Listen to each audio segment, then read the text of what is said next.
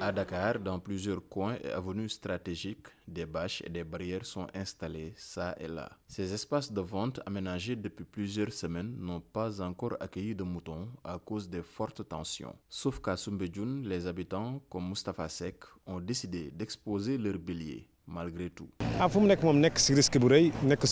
Nous vivons un risque énorme car nous sommes en danger et nous en prenons également en mettant nos moutons dehors. Nous sommes inquiets car après avoir fait des prêts pour certains et sorti des épargnes de plusieurs millions pour d'autres, on se retrouve dans un pays très instable ces derniers jours avec des gens qui attaquent des stations et des magasins. À pareille période, les rues sont pleines de moutons car l'Aïd est proche mais actuellement personne n'ose sortir son argent pour acheter des moutons et nous qui l'avons fait, nous ne sommes pas rassurés.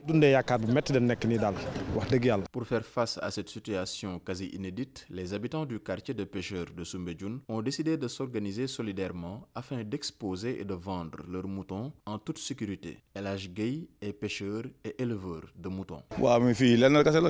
Nous nous serrons les coudes en communauté et entre voisins pour sécuriser les moutons au-delà de la sécurité des moutons, c'est comme cela que nous vivons en permanence. On s'aide les uns les autres pour assurer notre bien-être et nous faisons pareil actuellement pour éviter que les manifestants attaquent nos moutons. Nous sommes une communauté de pêcheurs et si nous acceptons que notre cadre de vie soit détérioré, qu'est-ce qu'on va devenir?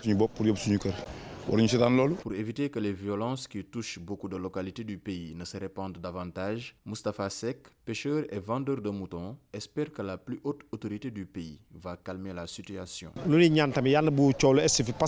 En tout état de cause, nous ne souhaitons pas que les manifestants arrivent ici car la foule est tellement dense que si des malfrats en profitent pour prendre nos moutons, il risque d'y avoir des dégâts matériels et humains inestimables. Actuellement, seul le président de la République peut ramener la paix car il est le père de la nation. Au-delà de la sécurité des moutons, nous le lui demandons pour notre sécurité, celle de nos familles et du peuple sénégalais.